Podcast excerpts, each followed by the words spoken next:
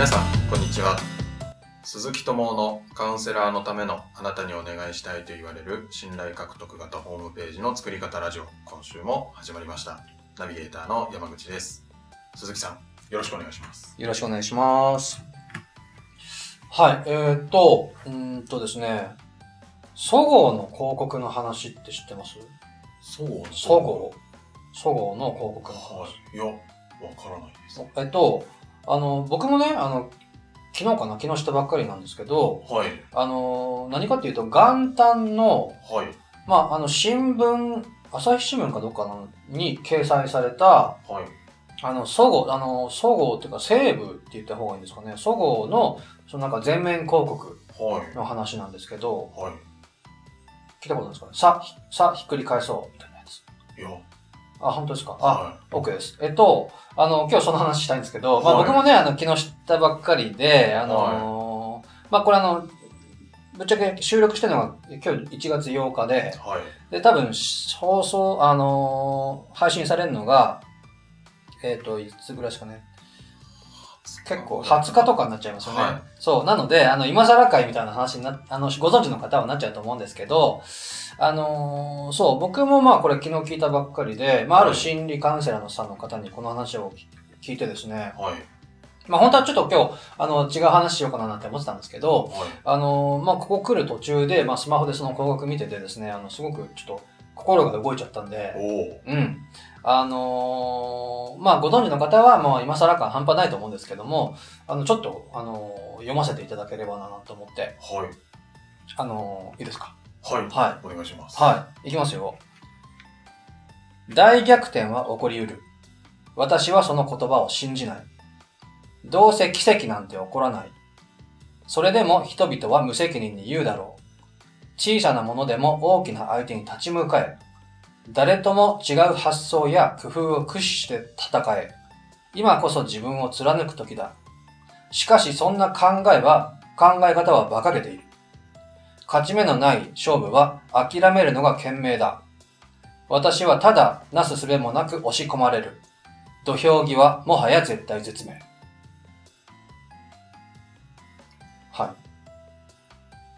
ここまで OK ですかはいで、この下にさらに文章があります。ここまで読んでくださったあなたへ。文章を下から上へ一行ずつ読んでみてください。逆転劇が始まります。いきますよ。はい土俵際、もはや絶対絶命。意味わかります？さっき僕上から順番に読んだんですけども、はいあの、これね、あの、なんだろうな。言葉で伝えてどこまで伝わるのかしらってちょっと僕も不安なんですけども、はいあの文章がずっと一行一行上から書いてあって、それをさっき僕上から順番に読んでいきました。はで、今度下から順番に読んでくださいって書いてあるので、はい下から一番最後の行から順番に今度上に遡って読んでいきますね。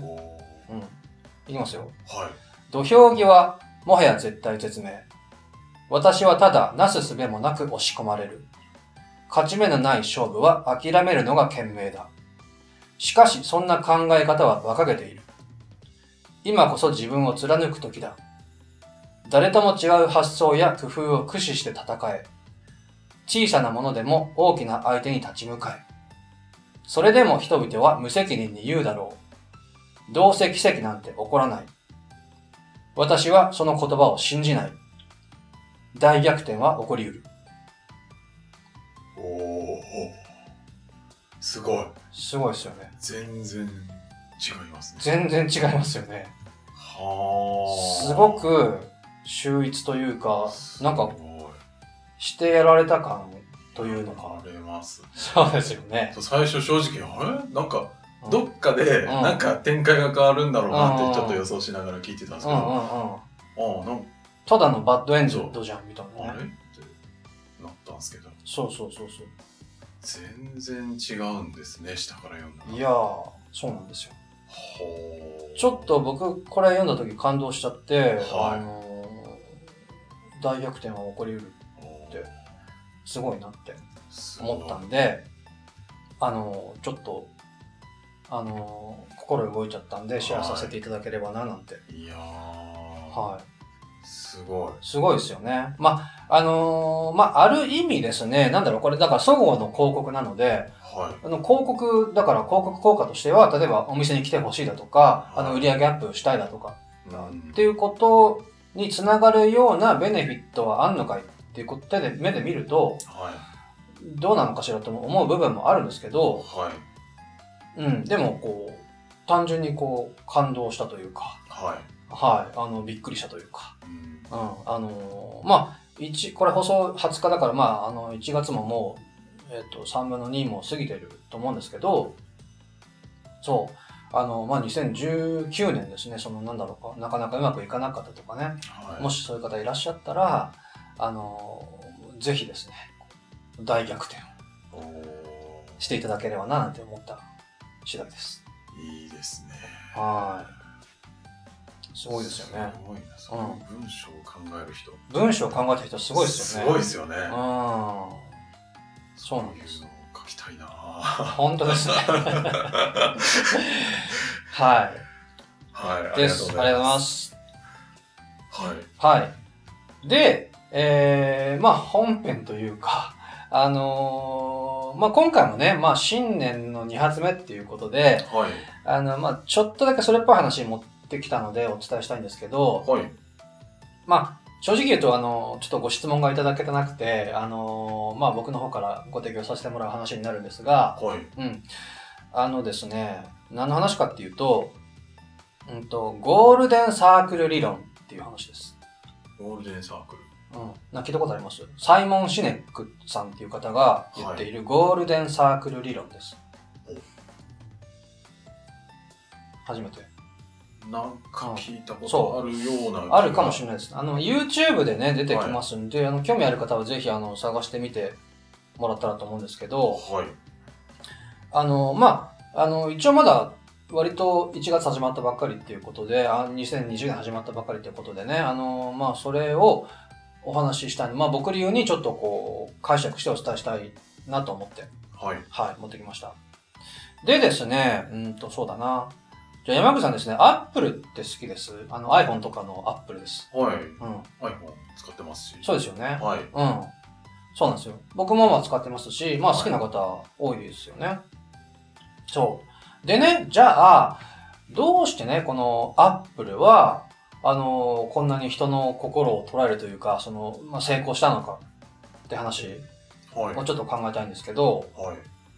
まあ、例えばその、まあアップル、パソコンとかも作ってますけども、はい。まあ、まさにこれアップルの、あの、ノートパソコンなんですけど、はい。あの、ノートパソコンって考えたときに、で、時に、あの、まあ、いろんなメーカーあるじゃないですか。はい。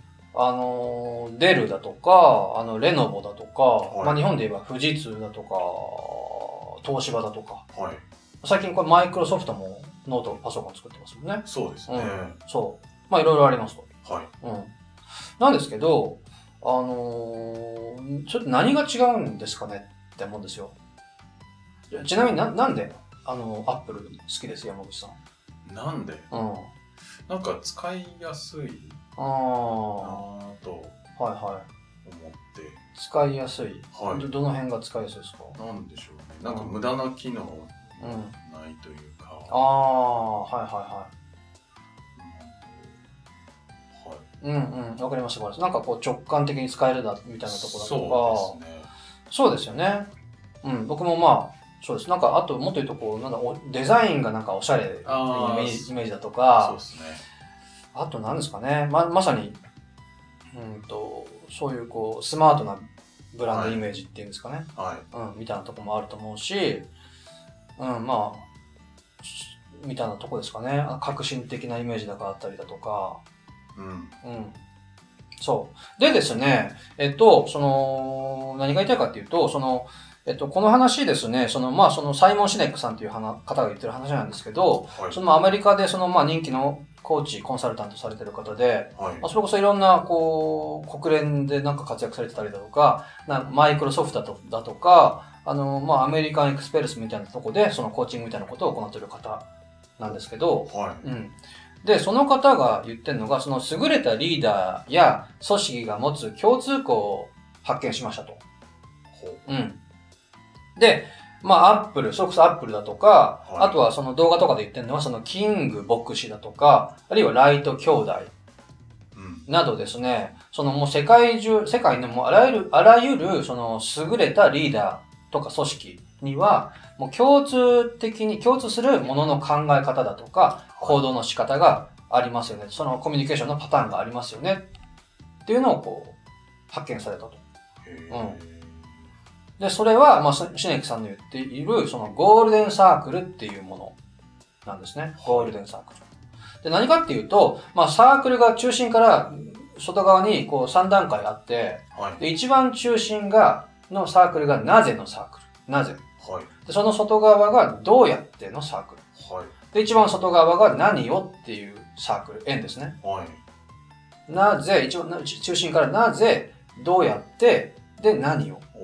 英語で言うと、ホワイ、中心からホワイ、はい。how, what です。おーうん。で、何かっていうと、一般的に、まあ僕たちはですね、その、何を、そいや外側から何をどうやって、で、なぜっていうふうに考えて行動してますよねと。コミュニケーション取ってますよね何をどうやって、と。そう。もっと言うと、その、自分、例えば自分がね、あの、日々何をしていて、自分が日々何をしていて、はい。でそれをどうやってやるかっていうのは当然僕たち理解してますよね。はい。あの、理解してるからこそ、な、何かを、こう、どうにかして、こう、手を動かしてるわけなんで。はい。うん。でも、一番中心のね、このなぜ、なぜ自分はそれをやらなきゃいけないか、っていうのを理解している人だとか、組織っていうのは非常に少ないと、うーん。シネックさんは言っています。なぜ？うん。なるほど。そう。で、逆にその優れたリーダーや組織っていうのは逆、真逆です。中心のなぜ、そして外側のどうやって、最後何をっていう順番に考えて、はい。あの、行動してコミュニケーション取ってますと。うん。あのーちょっと具体的に言うと、はい。あの、まあ、さっきのコンあのコンピューターのの話で言うと、はい。あのー例えば、あの、僕ちょっとここ来るまでにですね、あの、いろいろ比較サイトでのコメントとかを拾ってきたんですけども、はい。えっ、と、例えば、えー、東芝のパソコはいン。の評価、はい。えー、厳しいテストをクリアしている堅牢性、はい。えー、富士通、充実のサポート体制で高齢者に優しい。うん。で、パナソニック、ビジネスノート PC として最高峰の品質を誇る。うん。あと、最初に言ったデルとかで言うとデル、はい。コスパ重視で価格設定が低め。まあ、レノボも一緒です。レノボ、コスパ重視で価格設定が低め。はい。で、ちなみにマイクロソフト、はい。2-in-1 タブレット PC のサーフィスが人気。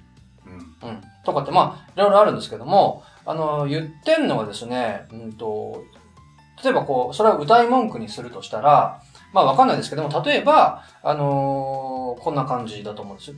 要は素晴らしいコンピューターを作っていますと。はい。うん。で、もうデザインもファッショナブルだし、操作性もすごくいいですと。はい。お一ついかがでしょうか？はい。みたいな、こう、歌い文句になると思うんですよね。うん。うん。さささっきのその、あのー比較、比較サイトでのコメントとかをはい。考えたときに。はい。でも、多分、アップルだったらこんな具合だと思うんです。はい。私たちは世界を変えられると信じています。そして、常に既存の考え方とは違う考え方をします。世界を変えるために美しいデザイン、かつ、機能性に優れた製品を世に送り出そうと努力するうちに、このような製品が出来上がりました。お一ついかがでしょうか？おーなんか、うんかっちょいいっすね。かっちょいいですよねはそう、あの、ちょっと前に Think Different なんていう広告もありましたけどい。も、はい。要はその違う考え方をしますっていうところから出発して、えーそれをどうやってやろうかって努力してるうちに、結果的にこんな製品が出来上がりました。はどうですか？あ。いやー、なんかアップルの方が、なんかいいっすね。そうですよね。惹かれるという惹かれるというか買いたくなりますよね。はそうなんですよ。要は、アップルは言ってるのは先になぜっていうのを伝えてます。なぜ？うん。その、なぜというか、その、わさっき、さっき言ったのは、例えば、世界を変えられると信じています。あで、そして常に既存の考え方と違う考え方をします。その辺が理由というかそうそうそうそうなぜに答えるそうですねはい。で、次にどうやって。あその、それをやろうとする、して、えー努力しているうちに、はいで、最後何を？このような製品が出来上がりましあた。うん。ーなるほどなるほど。そうなんですよ。だから、あの、シネクさん言ってるのは、なぜを示したときに人は動くんですと。ほ何をではありませんと。ううーんうん。なるほどなって感じですよね。なるほうんど、。そう。だからね、まあ何が言いたいかっていうとですね、要はその、ご覧の、あの、皆さんもですね、この、なぜ、そのビジネスをしていますかっていうことうんなんですよね。そう。多分、あのーそうなんですよ。まあビジネスをやっていくと、まあ前回の話じゃないですけど、いろんな問題が出てくると思うんです。はいうん。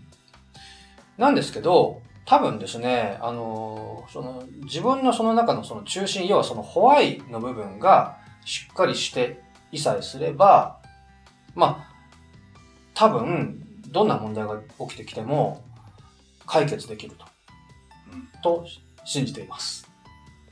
なうん。そう、あのー思い出した言葉として、あのートーマス・エジソン、はい。えー言ってるのは失敗なんかしちゃいない。うまくいかない方法1万通り見つけただけだ。お。ってトーマス・エジソン言ってるんですけど、はうん。だから、あのーですね、要はそのトーマス先生言ってるのは諦めずにね、それ改善し続ければ絶対いつかは成功するって言ってると思うんです。はいうん。よくあの、なんか PDCA とかって言うじゃないですか。はいうん。だからそのサークル、PDCA のサークルをこう、回し続けるエネルギーがホワイだと思うんですよね。うんうん。まあ、言葉ちょっと変えると、こう、使命だとか、あるいは天命だとか、はいあるいはこうミッションみたいな言い方をしてもいいかもしれないんですけど、はいうん。そう。なんです。なるうん。でね、そう。あの、僕もよく個別コンサルとかでお伝えしてるのは、その、要はその、あなたの皆さんのその人間性だとか理念を、えー伝えてください、文字にしてくださいとかっていうふうにお話ししてるんですけど、ほどはいうん。